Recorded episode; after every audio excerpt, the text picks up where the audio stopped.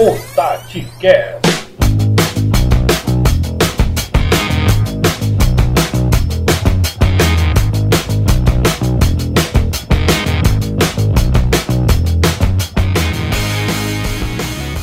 Fala galera, passando para gravar o episódio de número 18 do TatiCast.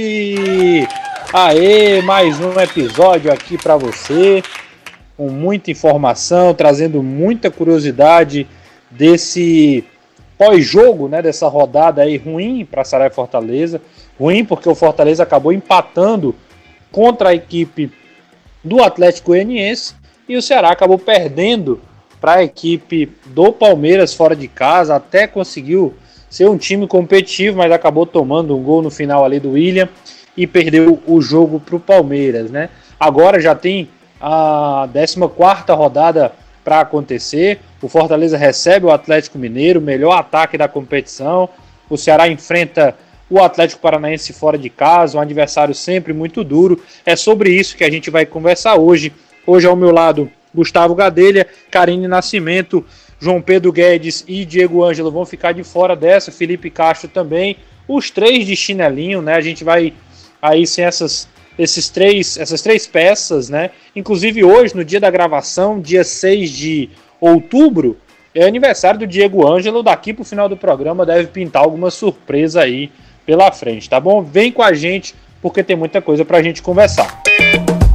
Alô! Na sessão Valores, a gente passa hoje mandando um abraço também para a galera que nos acompanha pelas redes sociais, seja pelo Instagram, seja pelo Twitter e, claro, também nos nossos grupos de WhatsApp. Hoje o abraço vai para o Denilson Melo, do grupo do Fortaleza, o João Henrique, também do grupo do Fortaleza, o Daniel Maia, todo mundo aí ligado no grupo do TatiCast Fortaleza. Além deles, também tem uma galera que participa no grupo do Ceará. É o caso do Caio Rabelo, do Ítalo também, o Vitor Bezerra e o Bernardo. Também são é a galera que vai acompanhando e participando ativamente no grupo do TatiCast do Ceará. Manda um abraço para todo mundo que nos acompanha. Hoje também a gente tem a participação do Landim, analista TatiCast Ceará, e também do Alisson, analista TatiCast do Fortaleza. Fica ligado, porque tem muita coisa. Agora vamos ao episódio de número 18. Então é isso, gente. A gente chega aqui no episódio de número 18 falando aí desse pós-jogo entre o Ceará indo a São Paulo pegando o Palmeiras e também o Fortaleza empatando em casa contra o Atlético Goianiense em 0 a 0. Eu começo falando do jogo do sábado, né? Exatamente entre a equipe do Ceará e Palmeiras, Palmeiras e Ceará, na verdade, né? O mando de campo da equipe palmeirense lá em São Paulo, reencontro do Fernando Praz com o Palmeiras, é um clube que ele defendeu durante sete anos, voltou a jogar, fez uma grande partida. O Ceará acabou saindo derrotado lá do Allianz Parque por 2 a 1 né? O primeiro gol do Rafael Veiga o Ceará chegou a empatar com o Eduardo Brock. E aí o Palmeiras chegou ao gol da vitória com o William Bigode, o, o gol que deu a vitória à equipe Alviverde. Apresento aí quem vai estar comigo, Karine Nascimento, Gustavo Gadelha. Hoje eu começo com as damas, né? Karine Nascimento começa falando aí exatamente desse, dessa partida, né? Dessa, as impressões sobre esse jogo do Ceará contra a equipe do Palmeiras Terceiro jogo sem vitória da equipe alvinegra na competição. Oi, Renato, oi, Gustavo, oi para todo mundo que está assistindo mais, assistindo não, né, ouvindo mais um episódio aqui do TatiCast. Sinto muito termos a ausência de Diego Ângelo hoje, ele que está aniversariando, não está participando dessa Chinelou, chinelou legal, isso aí é um absurdo. demais. O João Pedro, por exemplo, João quando Pedro, fez aniversário, estava lá de madrugada, participando. No dia ele estava aqui gravando o podcast. Exatamente. É uma pena que a gente tem algumas, alguns integrantes do grupo que realmente não levam a sério o trabalho, né? Lamentável, lamentável. Brincadeiras à parte, né? Falando agora sobre o jogo. No episódio que a gente comentou a, nas vésperas, né, ali do Clássico Rei, a gente falou sobre essa aquela relação de poupar ou não. É um título, a gente sabe disso. Mas, por outro lado, a gente também sabe que o principal, né, o que deve ser o foco dos times cearenses, tanto do Fortaleza como o Ceará, que é o foco aqui do, do, do episódio no momento, É, a prioridade deve ser sim o Campeonato Brasileiro, é o que dá um calendário mais, mais estruturado para as equipes, né? Então, quando os times optaram por não poupar nessa disputa do título, a gente sabia que em algum momento é, os jogadores precisariam né, ter um descanso. O próprio Guto falou que vem jogando desde, desde que voltou agora, né? A pandemia, na verdade, desde, desde que ele assumiu o time, né? Porque o Guto assume quando começa ali a pandemia, que é quando o Anderson vai para o Cruzeiro, mas ele só foi de fato treinar o time agora nessa retomada. Então, desde que o Guto assumiu o Ceará, ele está jogando quarta e domingo, então é uma coisa que ele mesmo falou. Mas como o Ceará optou por não poupar é, os jogadores né, com, com a maior minutagem, inclusive os jogadores que acabaram se machucando também no clássico, como o próprio Samuel Xavier, que é um do, dos pilares desse elenco do Ceará, foram jogadores né, que não atuaram no, no duelo contra o Palmeiras. Então, acho que é um jogo. O Palmeiras vinha é, em alta, né? Vinha de uma vitória na Libertadores, mas é um time que tem muitos muitos problemas, é um time que não vem conseguindo se acertar tão bem, tá invicto, mas é aquela invencibilidade de é, inúmeros empates, né? E eu acho que era um jogo onde o Ceará tinha total capacidade de pontuar, mas infelizmente não foi o que aconteceu. O Ceará tem que agradecer muito aí ao Fernando Praz, que conseguiu pelo menos né, evitar que a derrota fosse por um saldo de gols maior, e a gente sabe também o quanto o saldo de gols é importante no Campeonato Brasileiro.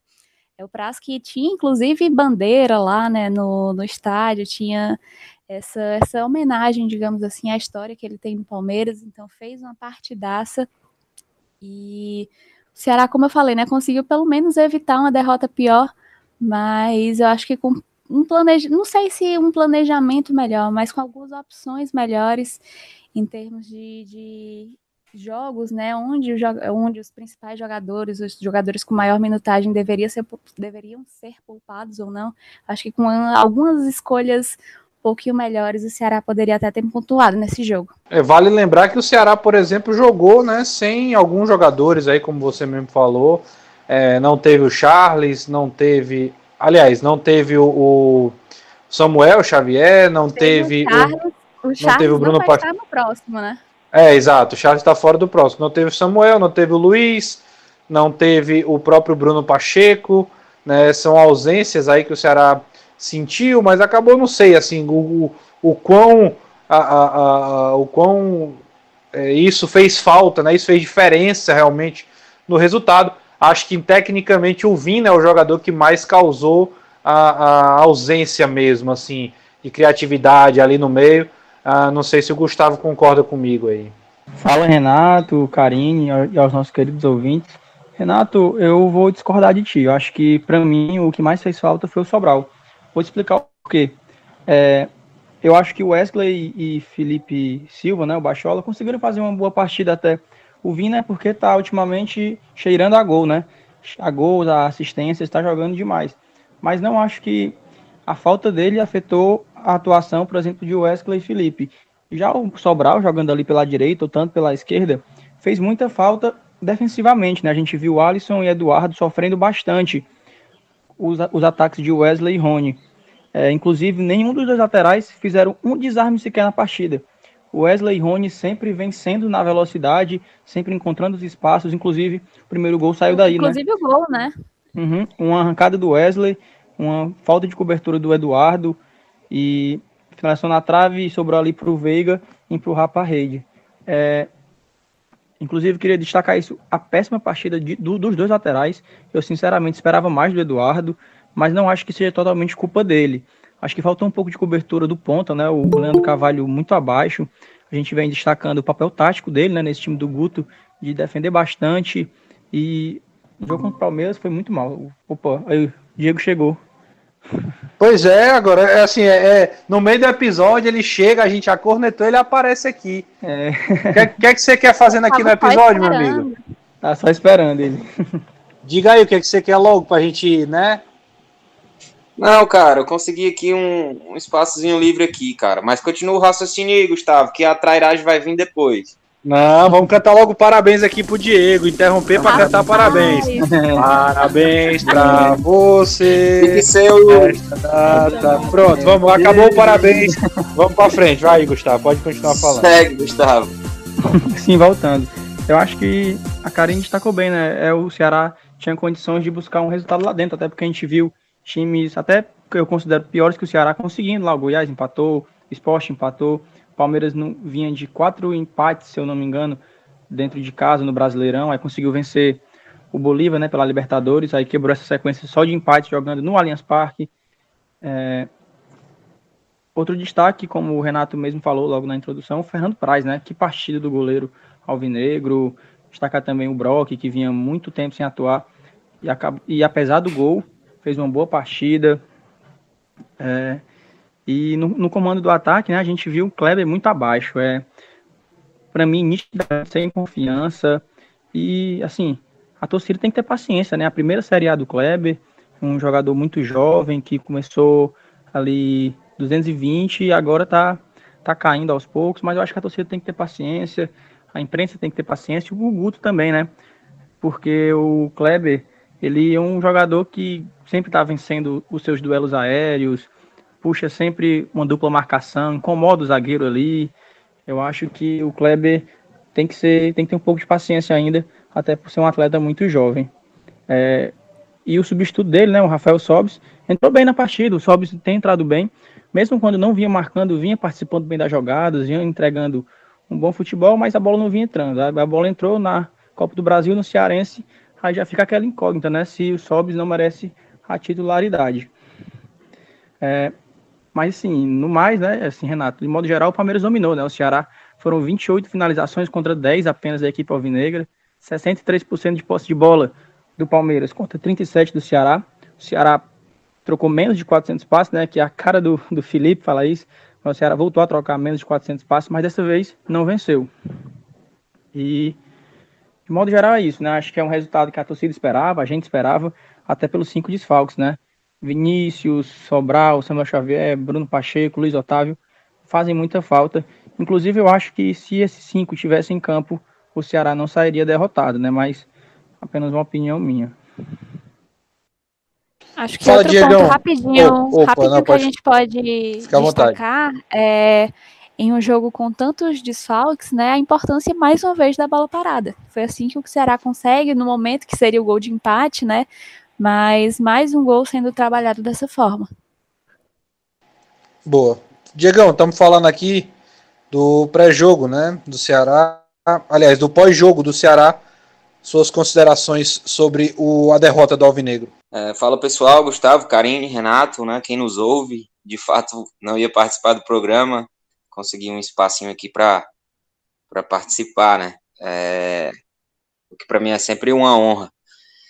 Cara, é como o Gustavo falou aí na fase final, né, da fala dele, já era uma derrota que mesmo que com a equipe principal, você olha para a tabela, enfrentar o Palmeiras fora não é nada anormal, né? Eu não vou entrar no mérito do planejamento, porque é uma coisa que eu particularmente não gosto muito de opinar, porque eu não sei qual é a realidade interna, eu não estou ali no dia a dia, eu não sei qual é a situação física dos atletas, né? Eu acho que é muito raso você avaliar pelo que você está vendo o cara em campo, né? É, eu acho que tem poucos indicativos, é muito subjetivo, e assim, não faz parte do, do, pelo menos eu acredito que não faça parte do meu papel falar sobre isso, né? Apesar de que o torcedor gosta muito desse debate. Mas mesmo com a equipe sem os seus pilares, o Ceará fez frente, né? Mesmo sendo inferior no jogo, conseguiu competir, né?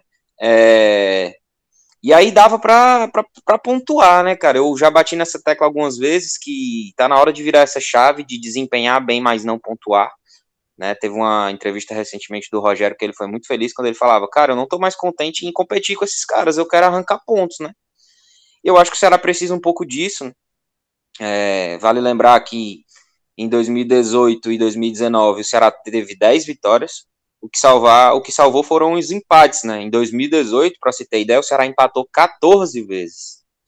Isso, além de você ir somando pontinhos importantes, você acaba freando alguns adversários diretos. O Ceará só tem dois empates e foram dois jogos em casa onde o empate teve um sabor amargo, que foi Goiás e Grêmio, né? Que o Ceará poderia ter vencido. Então não dá nem para considerar muito que os empates foram pontos ganhos. Sobre o jogo, é, é, como eu falei, cara, eu fico feliz com o desempenho de alguns atletas, né? É, o Gustavo lembrou bem, o Brock é o quinto zagueiro, é a quinta opção, fez ótima partida. Para mim, eu sei que eu vou ser escorrachado, mas eu já falo isso há um tempo. O fato dele ser canhoto, ele leva uma mínima vantagem, né, na fase de construção, porque você imagina o Luiz, que é destro, jogando pelo lado esquerdo. O processo de construção do Luiz não estava sendo muito bom, apesar de que ele sempre jogou mais pelo lado esquerdo, né? Mas se eu for fazer um comparativo, eu ainda prefiro Eduardo Brock. Tem passes em diagonais que são mais fáceis dele executar. Não porque ele é melhor, mas é porque ele leva essa vantagem de ser canhoto.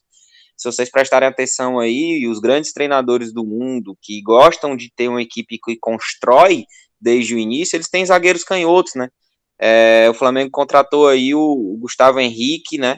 Para jogar com o Rodrigo Caio, mas também contratou o Léo Pereira e o Léo tem uma minutagem maior.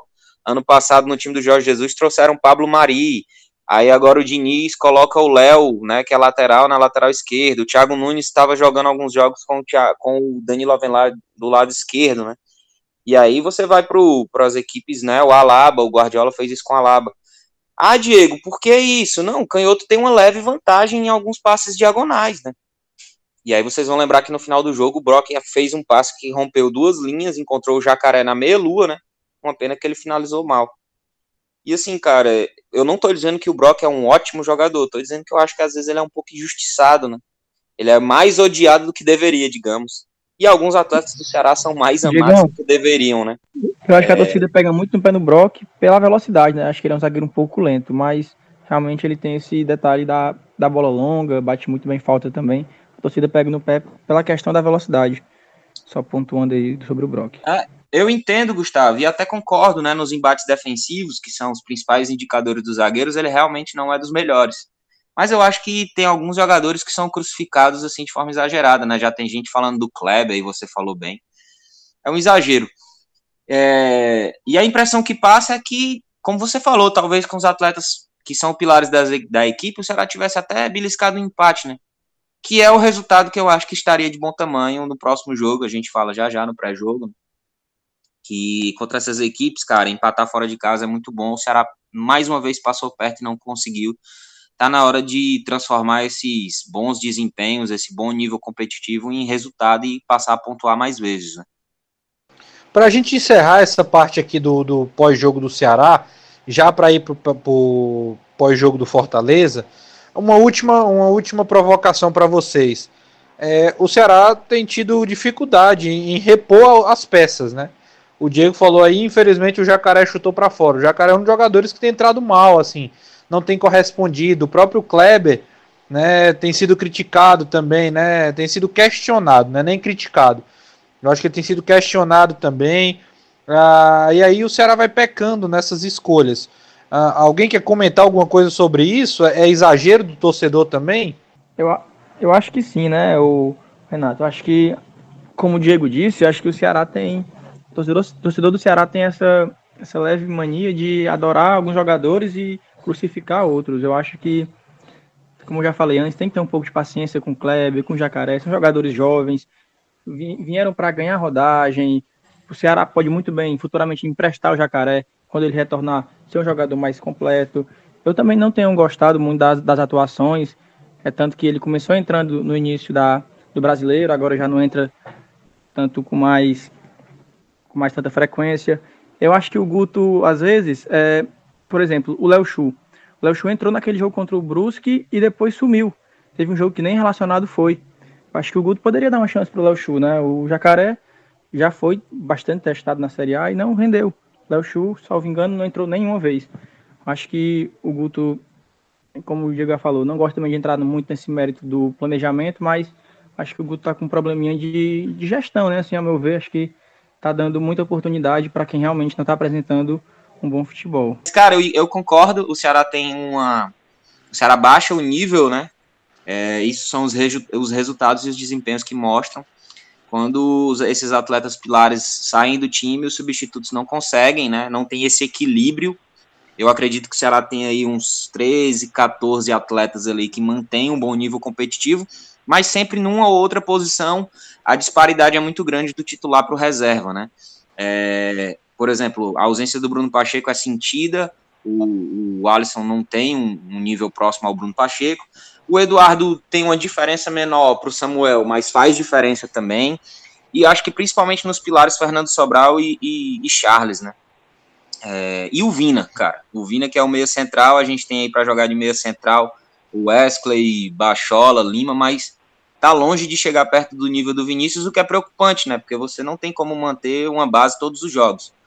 Quanto ao Kleber, que eu não, não falei na fala anterior, eu acho que é uma cobrança exagerada. Talvez o torcedor do Ceará tenha criado muita expectativa sobre ele, mas vamos lá.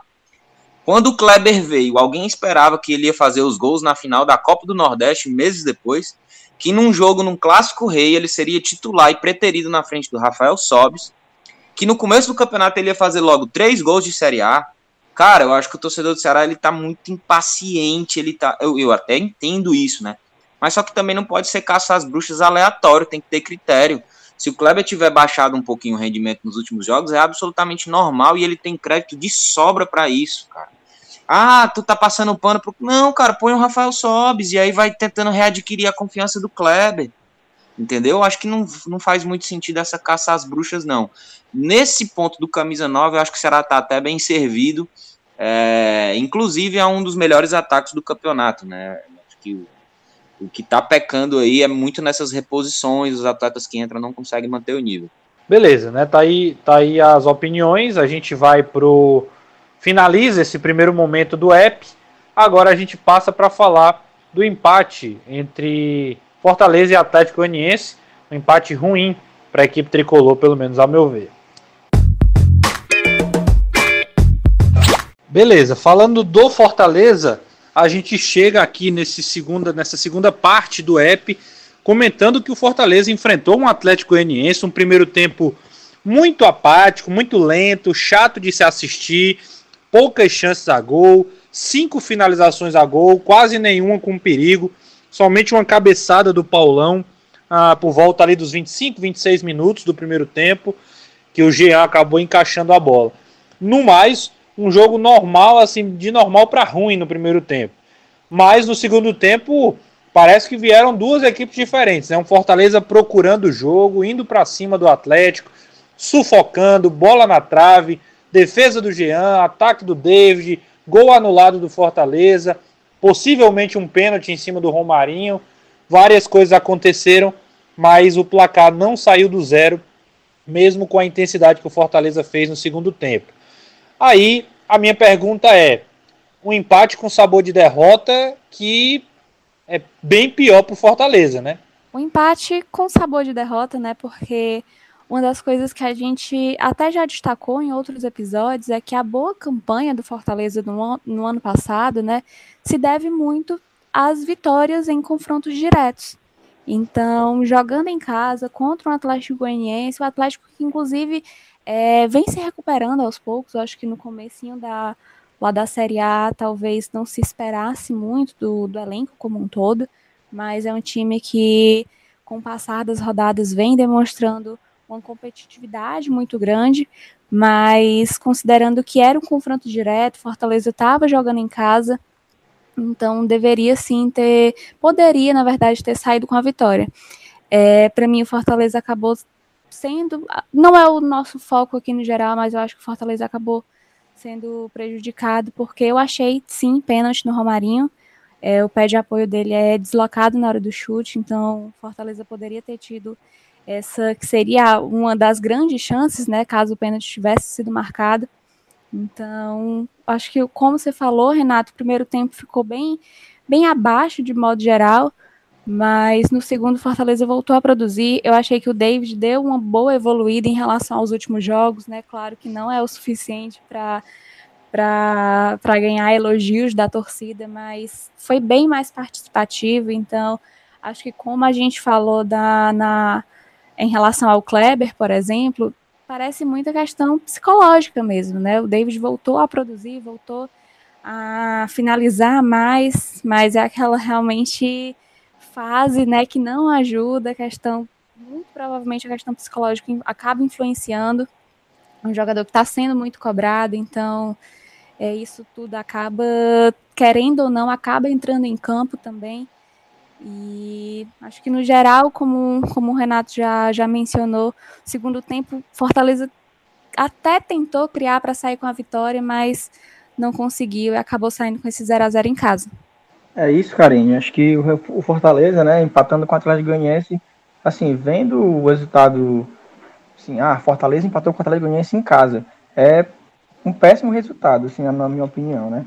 Mas o jogo, acho que realmente foi digno de empate. O Atlético muito bem organizado, o Fortaleza até no segundo tempo melhorou em relação ao primeiro. Inclusive tem um dado interessante, o Fortaleza marca 40% dos seus gols depois dos 60 minutos. É, eu acho que o Rogério estava esperando um pouco por isso, né? Inclusive botou o Wellington Paulista, o Oswaldo, só depois dessa, dessa minutagem.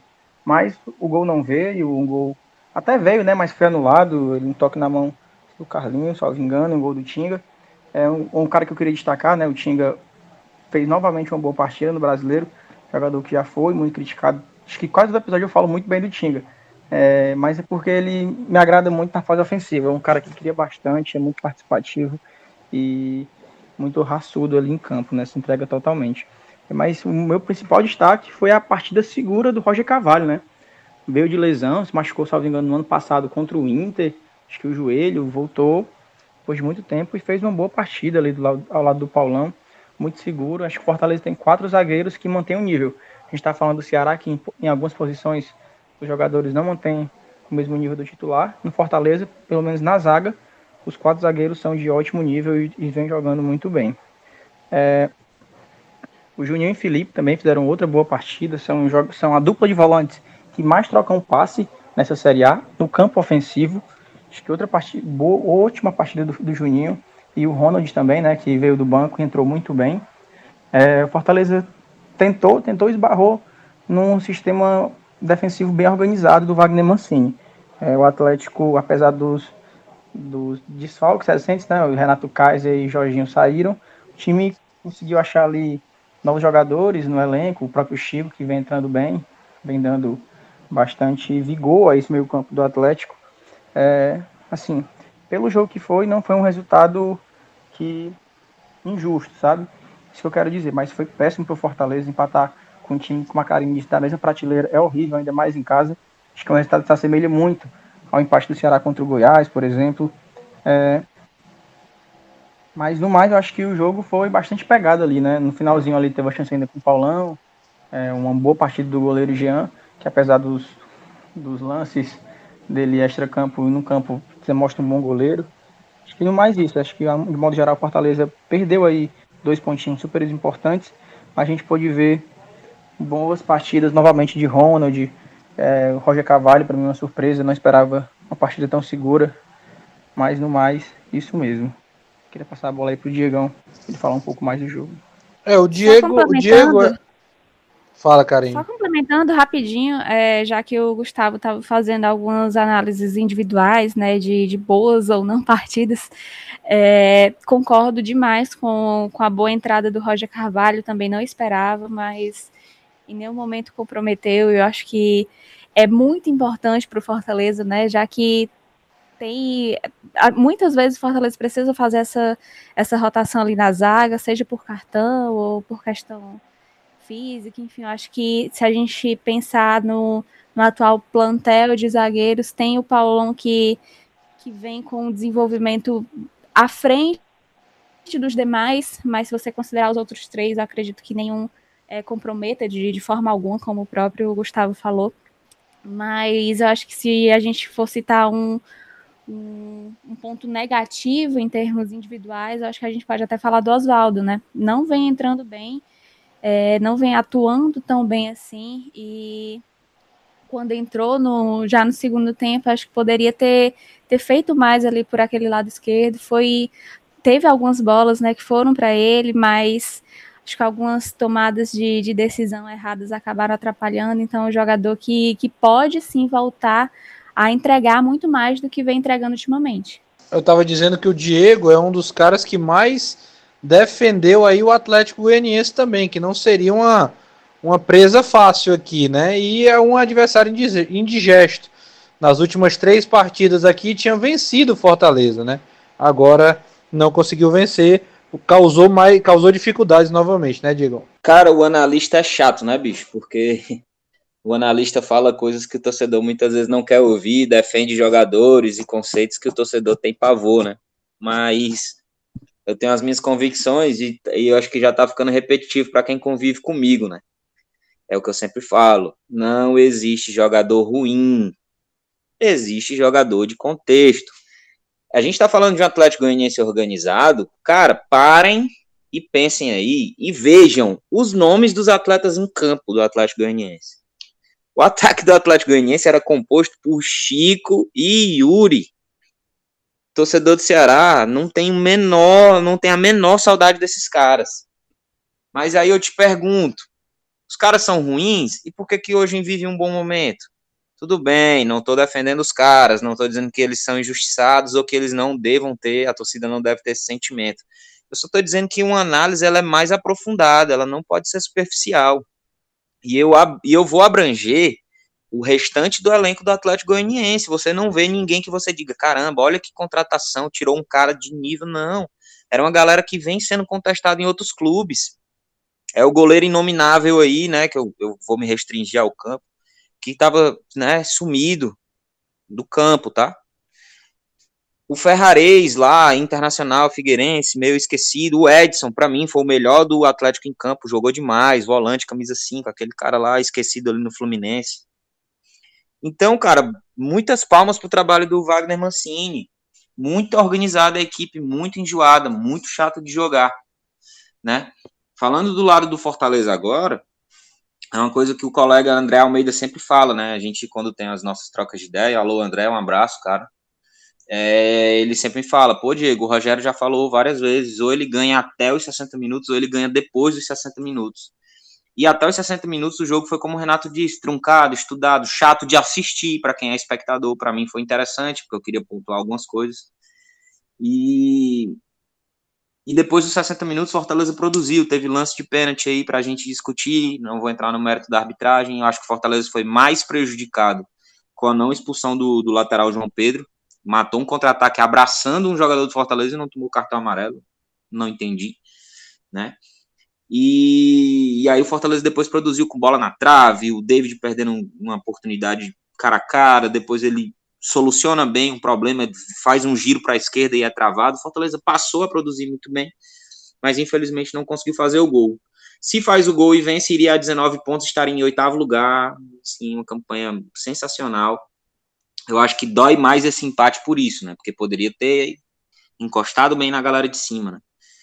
E o próprio, e o próprio Fortaleza também com atletas fazendo bons, bons, bons jogos, né, tendo bons desempenhos, que antes eram né, contestadíssimos. Aí o Paulão, acho que não preciso falar nada, né, redundante, chovendo molhado. E o Roger Carvalho parece que não fez o gol da, do título do ano passado, né, do Campeonato Cearense, em Clássico Rei. É, para ele ser tão olhado assim de lado, olhado torto, né? É, eu fico surpreso pelo tempo que ele ficou sem jogar, mas o nível que ele conseguiu entregar, para mim, não é surpresa. Né? Infelizmente, o Jackson aí não está conseguindo ter uma sequência boa, Quinteiro está voltando de lesão, então, assim, Fortaleza hoje pode olhar e dizer: não, eu tenho quatro zagueiros, eu tenho uma defesa sólida, né? E, e é isso, para mim, o jogo de fato, pra, como espectador, foi um tanto quanto chato, mas como analista, muita coisa rica para observar nas organizações defensivas né, de ambas as equipes, e essa intensidade que o Fortaleza consegue imprimir aí no final do jogo, né? A maioria dos gols, como o Gustavo falou, sai sempre ali depois dos 60 minutos e, e aí depois o jogo começou a ficar atrativo ao ponto de que eu lembro que o comentarista, não lembro qual agora, eu não lembro quem era, não sei se era o Luiz Carlos Júnior, não tenho certeza. Mas ele até fala, pô, devia ter mais uns 10 minutos de jogo, porque foi a hora que o jogo ficou mais legal de assistir, né? É, mas é isso aí, tem que lamentar esses dois pontinhos, mas com a consciência tranquila que isso é normal e que eu tenho certeza absoluta que o Fortaleza vai buscar esses pontos fora de casa, ganhando de um time que talvez ele não esperasse. Para comprovar o tamanho do equilíbrio do Fortaleza na competição. Muito competitivo, campeonato para mim muito competitivo, muito alto nível. É, é, e vale sim é, destacar que pegou um adversário que também vai, vai incomodar outros nessa competição. Né? É, a gente não pode olhar só para o tamanho, para a história, tem que olhar para o contexto, e no contexto hoje o Atlético dá muito trabalho. Né? É, a gente encerra esse bloco aqui de, pré, de pós-jogo, né, tanto de Ceará quanto de Fortaleza, falando, falamos aí, né, destrinchamos esses dois jogos, e agora a gente roda, vira a chave para a reta final do programa, falando aí tanto do adversário dos, dos dois Atléticos, né, o adversário do, do Fortaleza em casa, uh, o Atlético Mineiro, e fora o Ceará pega o Atlético Paranaense. Bom, antes da gente continuar, a gente vai ouvir aí o, os dois analistas, né, tanto de Ceará quanto de Fortaleza, do TatiCast, específicos para esses dois times. Tem aí o Alisson, que vai falar do Fortaleza, uh, para esse confronto contra o Atlético Mineiro, e também o Landim, pelo lado do Ceará, diante dessa equipe do Atlético Paranaense. A gente começa com o Landim, conversando um pouquinho aí sobre esse jogo lá fora de casa contra o Atlético Paranaense e depois a gente escuta o Alisson que fala da partida entre Fortaleza e Atlético Mineiro. E aí, pessoal, falar um pouco agora sobre como foi essa partida do Ceará com o Palmeiras e o que a gente pode esperar para o jogo contra o Atlético do Paraná em Curitiba, né? Contra o Palmeiras, o Ceará entrou com um time misto ou reserva, como a gente já sabe, e sem entrar mais nesse método de titulares, reservas, do porquê disso ou do porquê daquilo, vou me ater um pouco ao que aconteceu ao jogo, que eu acho que é, é um caminho que a gente tem que começar a pensar um pouco mais, até porque com estadual, sem estadual, com Copa do Brasil, sem Copa do Brasil, a maratona de jogos vai vir o Ceará vai ter que revezar mais esse elenco, vai ter que eventualmente jogar sem os seus titulares. No primeiro tempo contra o Palmeiras, eu acho que o time se portou bem, conseguiu fazer a pressão alta na saída, conseguiu fazer uma linha média um pouco avançada que controlou um pouco o Palmeiras. O Patrick teve sempre pressionado na hora da armação, mas o Ceará acabou por deixar o, o Palmeiras finalizar bastante ali da, da intermediária, de fora da área, que era uma coisa que a gente já tinha feito a previsão na análise antes do jogo e o Ceará acabou sem conseguir bloquear. O Wesley, sempre apostando no, no um contra um, conseguiu fazer a jogada do gol num bote do Eduardo, que o atacante do Palmeiras conseguiu fazer um passe de letra e aí quebrou a linha de defesa. Mas eu acho que o Ceará se portou relativamente bem pelas características do Palmeiras, talvez tivesse entrado com três volantes, teria feito uma contenção um pouco melhor. E o que eu acho que foi o ponto que faltou nesse jogo foi um homem de velocidade para aproveitar as disputas aéreas com o Kleber e também para explorar as costas de Felipe Melo, que é um excelente jogador, muita vitória nos confrontos e nos duelos, mas que não tem mais o vigor da velocidade. Eu, ao meu ver, um, um homem de velocidade ali teria feito a diferença. Brock foi muito bem. Eu acho que o Ceará acabou por ganhar uma opção que já estava praticamente descartada de zagueiro. Foi preciso no, no, nos passes, que é uma das características dele. Dos zagueiros que tem hoje, o Brock, a torcida gostando ou não, ele com muitos outros, outros pontos fracos, mas no passe, eu acredito que ele seja o melhor dos, dos zagueiros do elenco nessa questão de passe.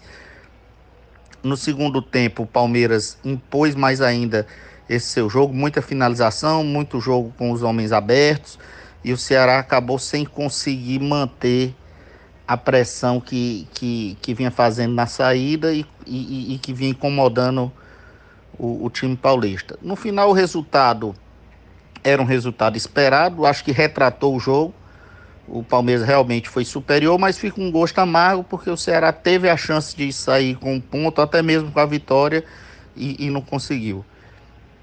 Isso é minha análise assim, rápida sobre o jogo da, do final de semana. E contra o Atlético Paraná, volta a maior parte dos titulares.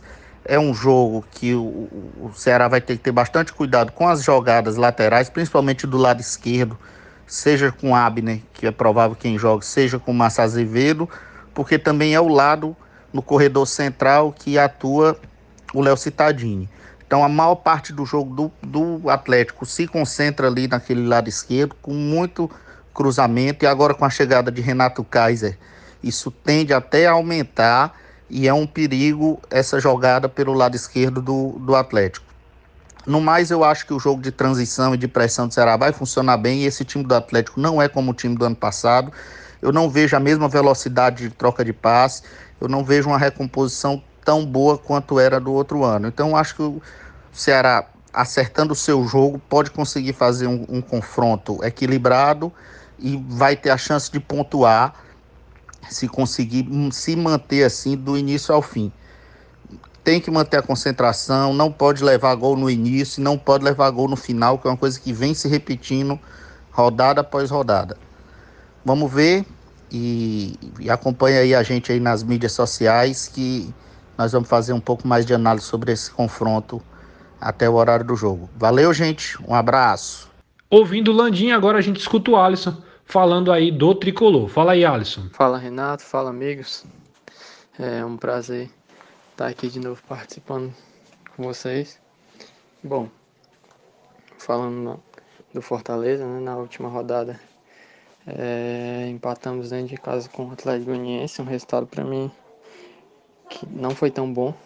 Né, jogando com o Atlético Goianiense dentro de casa, é, esperava um desempenho melhor e, consequentemente, uma vitória. Né? Mas achei que o Rogério é, não gostei muito da estratégia escolhida por ele, né? A gente viu que no primeiro tempo o time praticamente abdicou de jogar, muito por conta do contra-ataque do Atlético Goianiense. O time tentou evitar o contra-ataque e assim não se abriu muito, né? Foi mais um medo de perder, de tomar um gol, do que a coragem de jogar. Então, no meu modo de ver, a gente não ganhou um ponto, a gente perdeu dois, na verdade. É, acho que dos últimos jogos do Fortaleza, esse foi o jogo que menos me agradou. Né? Apesar do time ter feito um bom, um bom segundo tempo, atacou, tentou, mas eu acho que se tivesse tentado desde o início, a gente teria conseguido ganhar o jogo, que era o principal objetivo, né? Três pontos dentro de casa né? contra o Atlético Goianiense ia, ia ser um, o resultado mais esperado, né? Mas, mas é isso. Já projetando o jogo contra o Atlético Mineiro, hum, a gente vai encontrar um adversário muito bom, muito qualificado. Né? É uma equipe que é, costuma jogar em uma intensidade de jogo que a gente não é acostumado a ver no Brasil. É uma característica das equipes do São Paulo. Mais uma coisa que eu, que eu queria ponderar é que no ano passado, nos dois jogos do Fortaleza contra a equipe do São Paulo, no caso o Santos, foi um empate lá, né? Aquele jogo 3 a 3 maluco.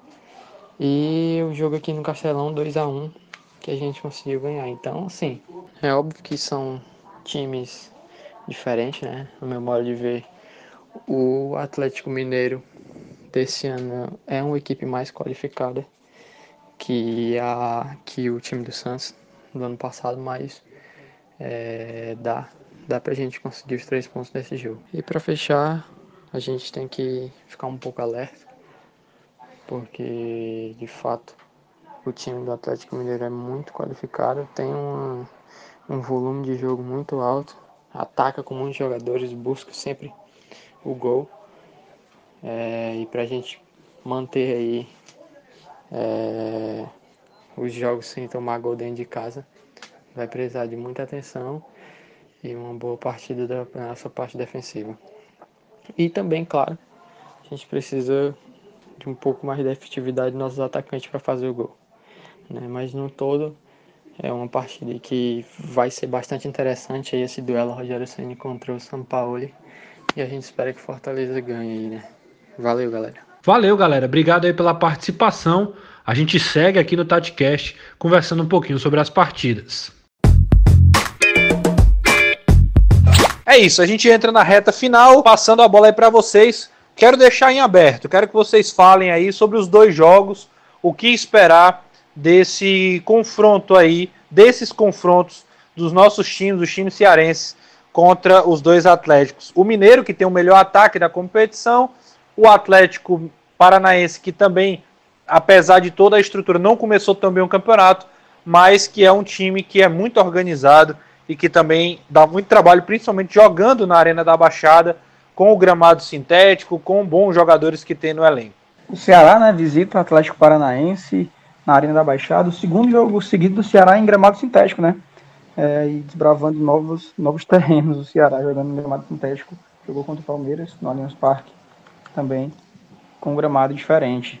É, acho que é um jogo duro, né? O Ceará 2018 conseguiu um empate contra o time misto do Atlético Paranaense e, e pode, acho que com a volta dos, de quatro reforços, né? Do Ceará volta Luiz Otávio, Vina, Sobral e o Bruno Pacheco, né? Só o Samuel Xavier que para mim, que para mim não, né? Que não viajou e é um, um, dos motores desse time. Né? Acho que vai fazer muita falta o Samuel, já que o Eduardo no último jogo não entregou a altura. É, o Atlético Paranaense vem com um campeonato de recuperação, né? Começou muito mal, demitiu o treinador, é, vem de uma de uma vitória sobre o Bahia, aí perdeu para o Flamengo no Maracanã, resultado super normal e deve ser um jogo bastante estudado, muito difícil. O Ceará nos últimos três jogos tomou gol antes dos 10, nos 10 minutos iniciais, né? Que isso dificultou um pouco o plano de jogo do Guto.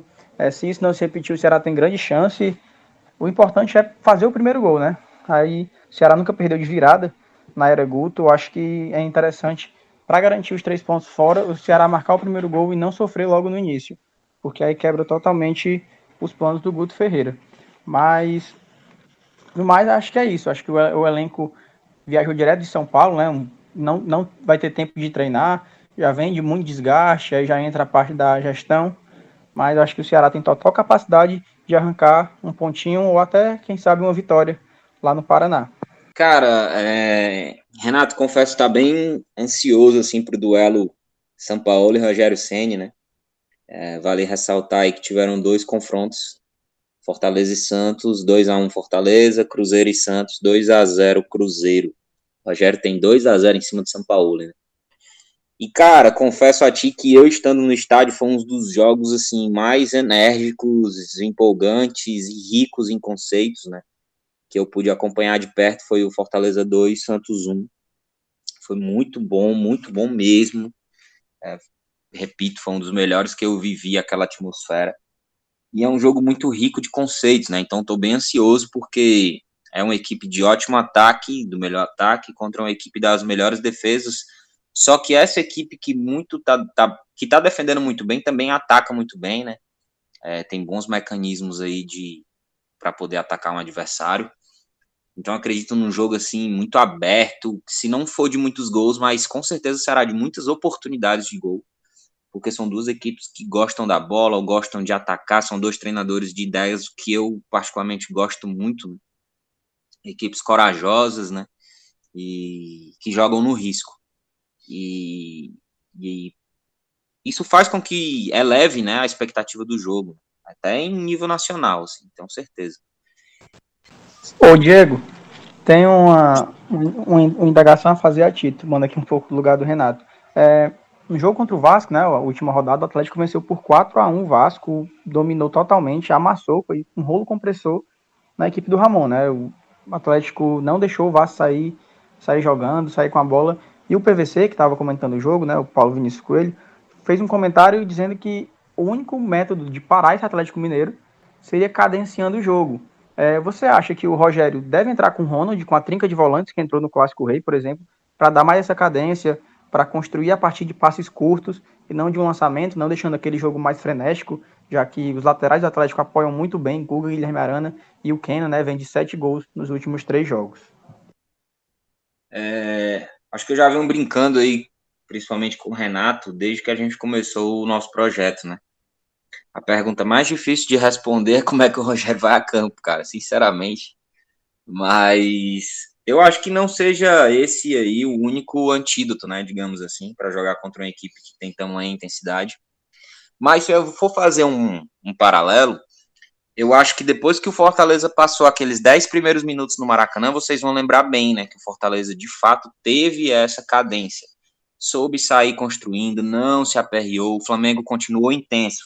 E o Fortaleza saiu construindo desde trás, tanto que se vocês verem novamente o lance do pênalti que o Carlinhos achou o Oswaldo no espaço, foi uma jogada que começou sendo trabalhada de pé em pé. O Fortaleza é uma equipe de muita personalidade nesse sentido, não não vai sentir, né, isso a não ser que seja um dia onde os atletas errem, né, as execuções.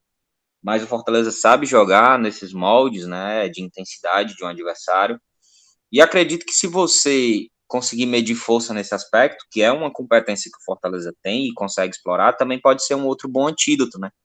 É, eu costumo dizer que o na gíria do futebol a gente fala que o, a organização defensiva é um, é um, cobertor curto, né? Já falei essa analogia aqui algumas outras vezes, mas é, basicamente quando você cobre um setor você descobre outro e isso é normal. Então, se o Atlético marcar em bloco alto e as outras linhas ficarem mais atrás, ele vai ter um espaço ali nas entrelinhas, e se ele subir as três, né, as, basicamente três linhas ali, de forma compacta, vai ter um espaço às costas muito grande. Então, é saber identificar quais são os espaços que serão deixados, até porque você não consegue preencher todos, e saber atacar. E aí, se for para o Fortaleza sair jogando, ou se for para o Fortaleza ligado o Felipe Alves direto, já provou que pode sair bem de todos esses cenários, né? É por isso que eu fico muito ansioso pelo, pelo confronto, porque não há só uma forma de jogar, nem há uma melhor forma. Eu acredito que se o Atlético subir marcação e ficar espaçado, o Fortaleza consegue construir por dentro, cadenciando o jogo, jogando de pé em pé. E se o Atlético subir compactado, a bola do Felipe Alves buscando os laterais vai ser muito utilizada novamente. É, e é mais ou menos isso que eu vejo, Gustavo. Se eu for passar para o jogo do Ceará, é um Atlético que passa por um momento de reformulação, né? É, seu interino aí substituindo o Dorival Júnior, deu uma respirada boa na Libertadores e no Brasileiro, mas é a equipe que tem o segundo pior ataque hoje, né? De fato, isso não entra em campo, mas mostra que o momento ofensivo não é dos melhores. Repito o que eu falei no bloco anterior, acho que o empate está de bom tamanho, né? Mesmo agora voltando com os principais jogadores, só não vai ter o Charles, né? Suspenso. É, então, será que eu acredito que consegue competir mas eu continuo vendo o Atlético como favorito, porque joga em seus domínios, né? Uma equipe muito forte, muito equilibrada. E repito, se empatar, tem que comemorar, mas também tem a possibilidade de vencer lá, como eu acredito que o Ceará hoje e o próprio Fortaleza tenham capacidade de vencer qualquer equipe, né, jogando em casa ou fora, justamente pelo equilíbrio que o Renato mencionou anteriormente, né, desse campeonato. Então eu vejo um Fortaleza e Atlético muito intenso, muito intenso, muito bem jogado, com muitas oportunidades. E vejo um Atlético e Ceará com, um certo domínio do Atlético Paranaense com bola, mas acredito que o Ceará também consegue dominar o jogo por dominar bem os espaços, né? E aí ele, ele tem capacidade de pontuar. Então, para mim, hoje não é nada atípico que os dois cearenses vençam, sejam qualquer adversário que venha né, a ser.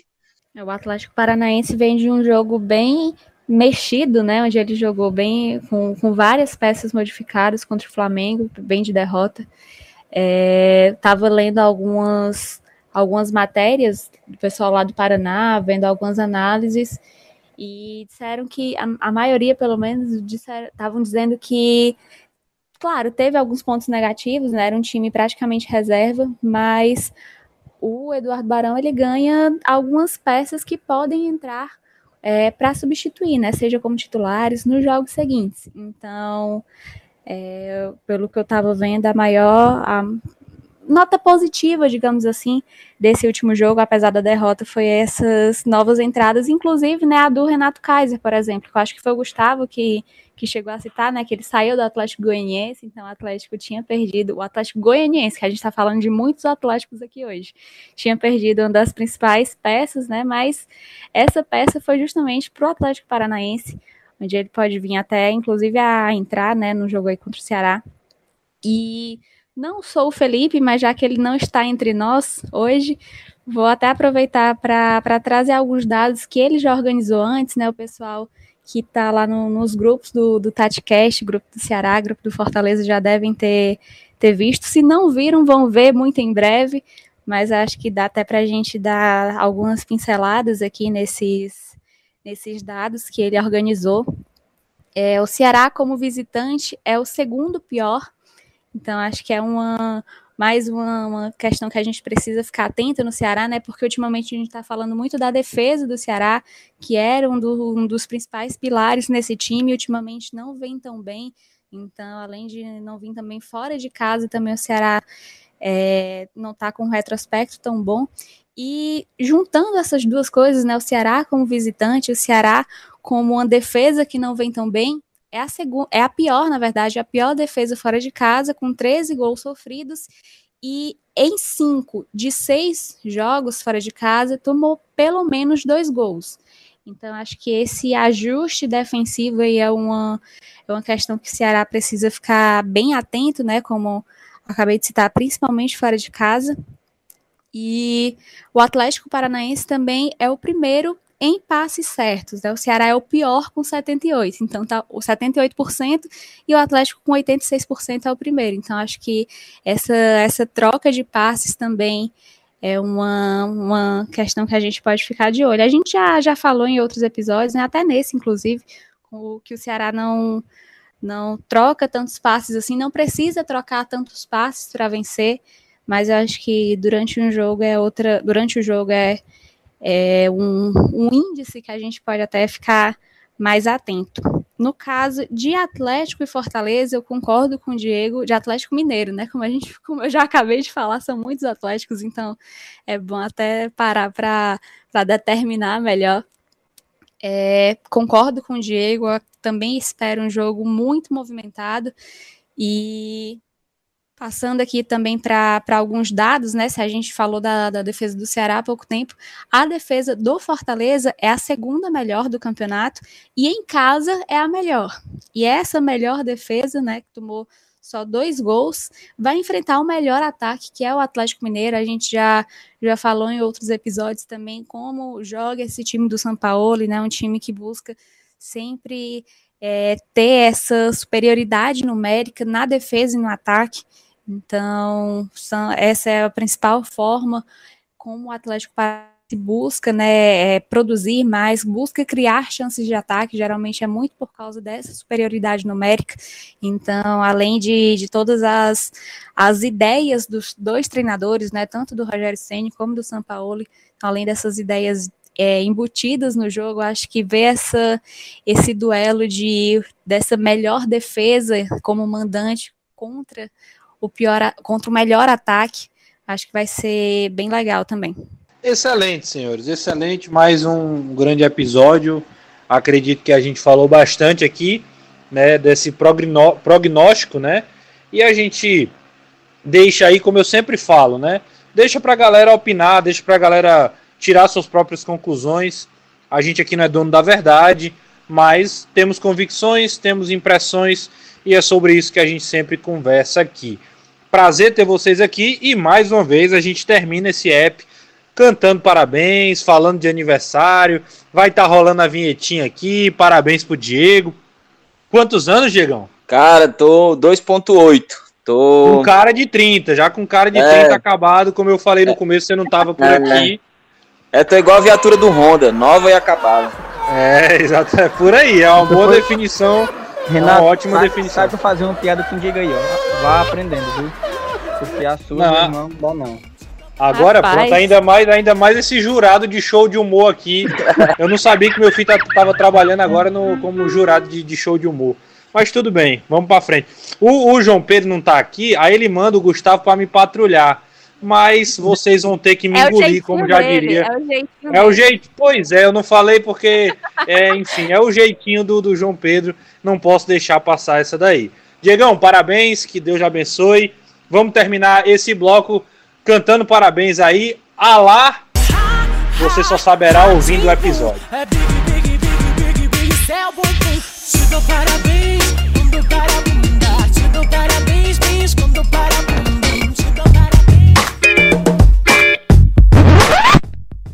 Valeu, galera. É isso aí, né? Terminando o app aí, comemorando mais uma vez, lembrando mais uma vez do aniversário do nosso querido amigo Diego Ângelo, né? Foi papai agora recentemente, agora completa mais um ano de vida. Tá ficando velho, né? Você percebe logo pela cara do homem que ele já tá ficando bem velhinho. Mas a gente manda um abraço para ele. Esse episódio é dedicado ao Diego Ângelo, que está completando mais um aniversário. Fim do episódio 18. Agora fica os preparativos para o episódio de número 19. Então fica ligado, porque além disso, tem muito material sendo produzido aqui pela galera do TatiCast, tá bom? Um grande abraço e até a próxima.